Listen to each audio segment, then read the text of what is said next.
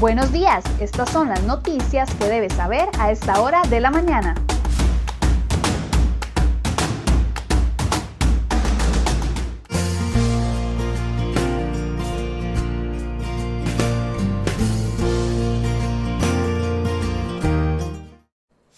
Lunes 28 de septiembre, muy buenos días, gracias por iniciar semana con nosotros acá en Cere Hoy Noticias. Vamos de inmediato con las informaciones que les hemos preparado para el día de hoy.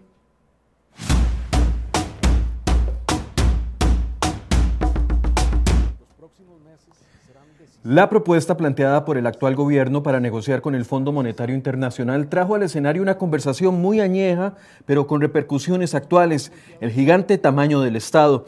¿Qué hizo el Estado costarricense que se volviera tan grande e insostenible al punto de asfixiar las finanzas públicas? Bueno, de acuerdo con una recopilación realizada por CROI.com con base en datos del Mideplan, la creación de nuevas instituciones, en su mayoría sin fuentes de financiamiento, se disparó principalmente en dos décadas, en los 70s y en los 90s.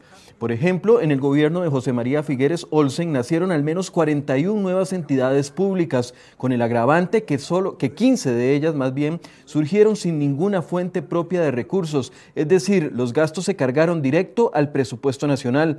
La segunda administración en crear más instituciones fue la de José, María Figueres Ferrer, con 33 nuevas entidades, y la tercera, la de Miguel Ángel Rodríguez, con 31 entidades, cinco de ellas cargadas al presupuesto nacional. Parte del inconveniente es que cada vez que se han hecho cambios a lo interno de las estructuras públicas ha sido para crecer y no para reducir. De los 146 movimientos realizados únicamente en los ministerios del Poder Ejecutivo entre 2007 y 2015, un 64% fueron para aumentar personal. En la portada de cereoy.com usted podrá encontrar el reporte completo. Y casi un año después de que la Asamblea Legislativa aprobara el plan de reestructuración de la Junta de Administración Portuaria y Desarrollo Económico de la vertiente del Atlántico, Habdeba, la meta de reducción de la planilla está muy lejos. La idea y la promesa era reducir la cantidad de funcionarios de 1.192 que había en 2019 a 350. Sin embargo, aún cuentan con 556 colaboradores en puestos presupuestados y ocupados y también hay otras 178 plazas vacantes un total de 734 puestos presupuestados. Habdeba aseguró ante la Contraloría General de la República que proyectan la salida de otros 100 funcionarios en los próximos meses. La institución procura el aval del ente contralor para utilizar 6.500 millones transferidos por el Consejo de Seguridad Vial COSEBI destinados a cumplir por lo que resta del año con el pago de los salarios, gastos operativos e indemnizaciones.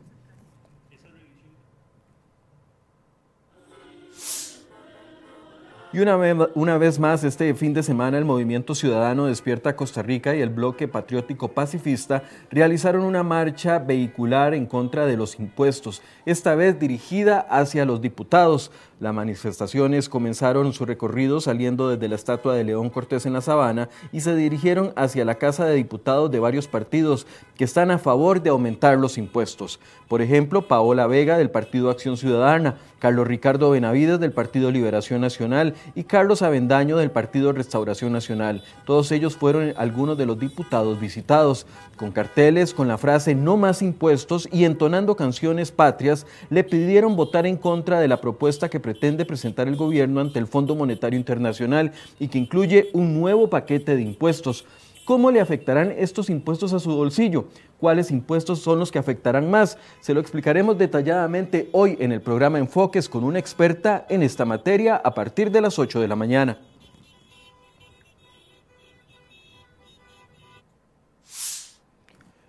Y seguimos hablando de impuestos. ¿Empeoraría o no la crisis un impuesto a las zonas francas? De acuerdo con el criterio de la Coalición Costarricense de Iniciativas de Desarrollo CINDE, en caso de irse por esa ruta, el país más bien perdería. Eric Scharf, presidente de la Junta Directiva de la coalición, enumeró múltiples razones fundamentales en criterios técnicos y cifras por las que Costa Rica debería abandonar cualquier intención de poner, de poner a tributar a las empresas transnacionales. La primera es que el país no percibiría ni un colón más de impuestos en caso de poner a las firmas de las zonas francas a tributar. Esto debido a que cada empresa firmó un contrato ya con el gobierno para obtener beneficios fiscales a cambio de ciertos resultados, por lo que el pacto no podría ser modificado unilateralmente ni, por el Poder Ejecutivo ni por el Legislativo. Y si el país decidiera modificar las reglas del juego para las zonas francas a futuro, golpearía el buen nombre que ha construido entre los inversionistas y espantaría a las firmas transnacionales que tienen, que tienen en el territorio nacional en su lista de posibles destinos. ¿Cuáles otros serían los efectos? Los puede leer en la portada de cereoy.com.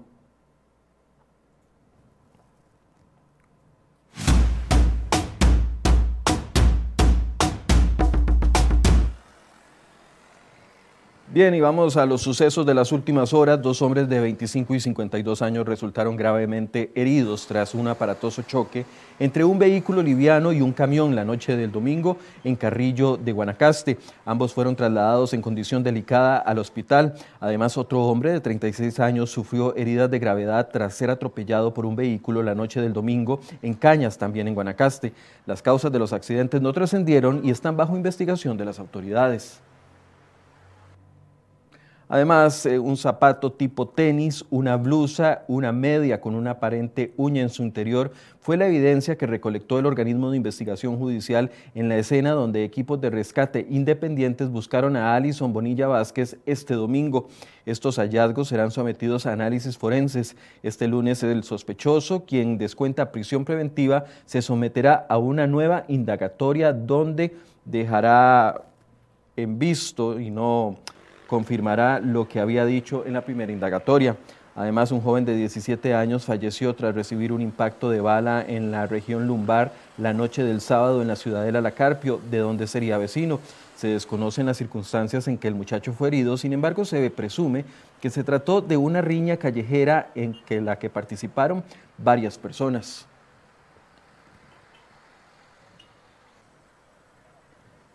Y en otras noticias de sucesos, agentes de la Policía de Control de Drogas decomisaron más de 500 kilos de cocaína este fin de semana dentro de cuatro contenedores que tenían como destino Europa. Estaban dentro del muelle de APM Terminals en Moín, en Limón.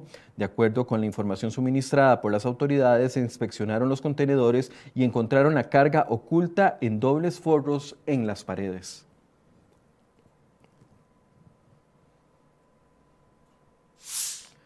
Y el exministro de la Presidencia y ex candidato presidencial de la Unidad Social Cristiana, Rodolfo Pisa, rendirá cuentas esta semana por el caso de la Unidad de Presidencial de Análisis de Datos UPAT ante los diputados que conforman la comisión que investiga el caso. El despacho de la diputada liberacionista y presidenta de esa comisión, Silvia Hernández, confirmó que Pisa comparecerá vía virtual.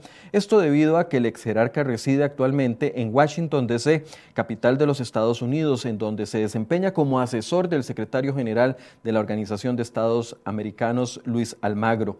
El pasado 27 de febrero, un día antes del histórico allanamiento a la Casa Presidencial por este caso, el exministro negó que haya ideado o creado la OPAT durante su paso como jerarca por la presidencia. Sin embargo, el pasado 5 de agosto, Erickson Álvarez, director del Sistema Único de Beneficiarios del Estado, Cinerube, dijo que PISA fue quien pidió la suscripción de un convenio entre esta institución y la presidencia para la alimentación de los datos personales y sensibles de los ciudadanos a los que tuvo acceso la UPAT.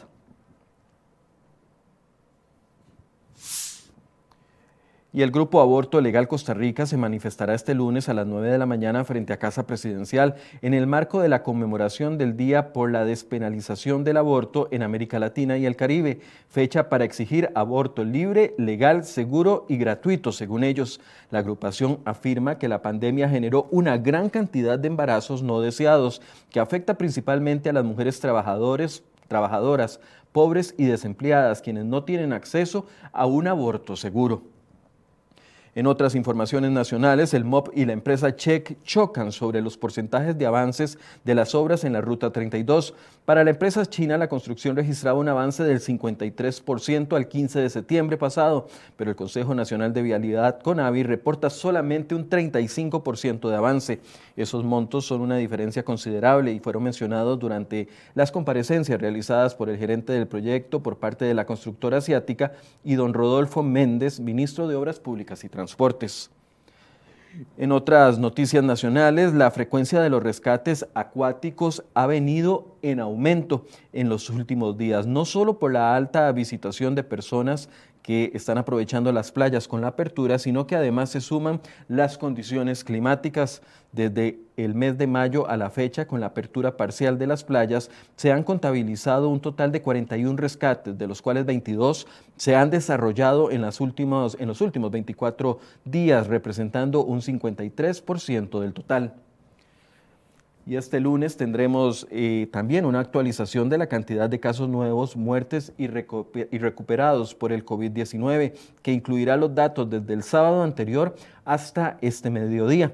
Los últimos datos del sábado 26 de septiembre reportaron 1.233 contagios nuevos y 16 personas fallecidas.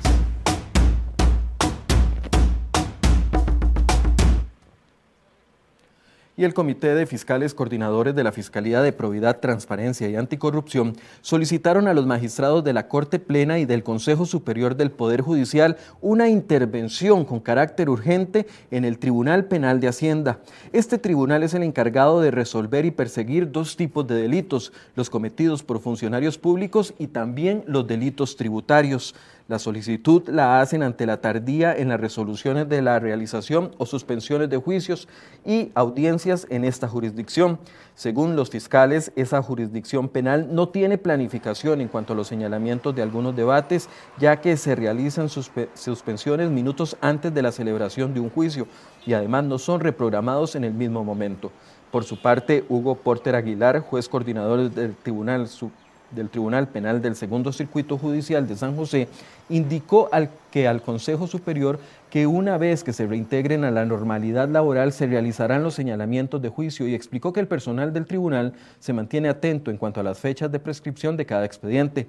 Con respecto a la tardía en las resoluciones o suspensiones de juicios y audiencias que indican que desde inicios de la declaratoria de la pandemia la Corte Plena instauró y prorrogó una serie de medidas preventivas laborales.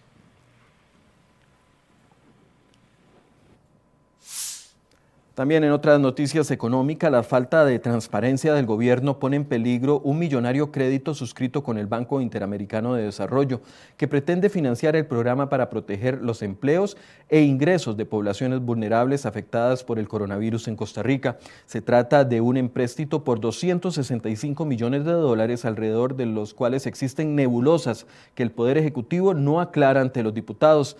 La, polémica gira alrededor del uso que el gobierno pretende darle a 159 millones de dólares, que no está claro y que los ministros de Hacienda y Trabajo, Elian Villegas y Yanina Dinarte, han dejado más dudas que respuestas. Por un lado, Villegas dice que los recursos son para apoyar al Ministerio de Hacienda y recompensar, el dinero que sacó para financiar los bonos proteger, entregados con anterioridad, pero a la vez Dinarte dice y niega que con anterioridad se hayan desembolsado recursos para los bonos proteger sin autorización del Congreso y dijo que el préstamo no es para llenar el hueco que quedó. Si el gobierno no aclara con exactitud el uso que pretende darle a estos recursos, el crédito sería rechazado por la mayoría de diputados de la Comisión de Asuntos Hacendarios.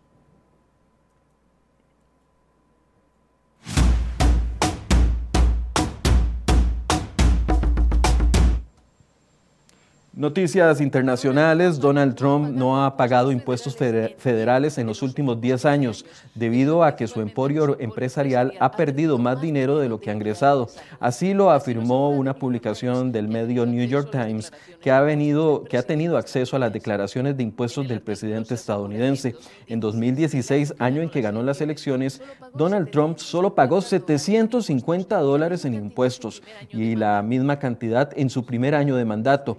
Datos que sorprenden dada la fortuna que se supone que ha amasado en sus negocios inmobiliarios. El mandatario no tardó en reaccionar ante la noticia y afirmó por medio de su cuenta oficial de Twitter que se trata de información falsa. El diario neoyorquino afirma que Trump está bajo presión porque pesan sobre él cientos de millones de dólares de deuda que ha vencido y que él había garantizado que pagaría personalmente. Desde su campaña electoral en 2016, el presidente estadounidense se ha negado a publicar sus declaraciones de impuestos.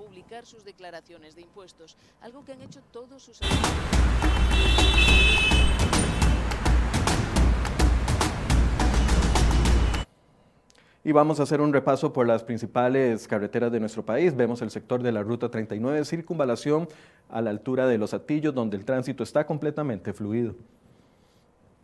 También vemos la rotonda de la Y en Desamparado, donde hay tránsito fluido y le recordamos que a las 9 de la mañana se va a dar esta manifestación muy cerca de ahí, en el sector de Zapote, así que si va a pasar por esa zona es mejor que tome previsiones.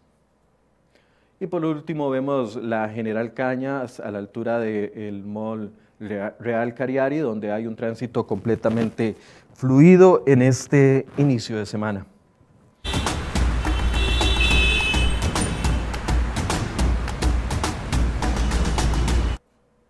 Bien, y así llegamos al final de CR Hoy Noticias. Los invitamos para que a las 8 de la mañana se conecten con nosotros en Enfoques. ¿Cómo le va a afectar estos cuatro impuestos que propone el gobierno a su bolsillo?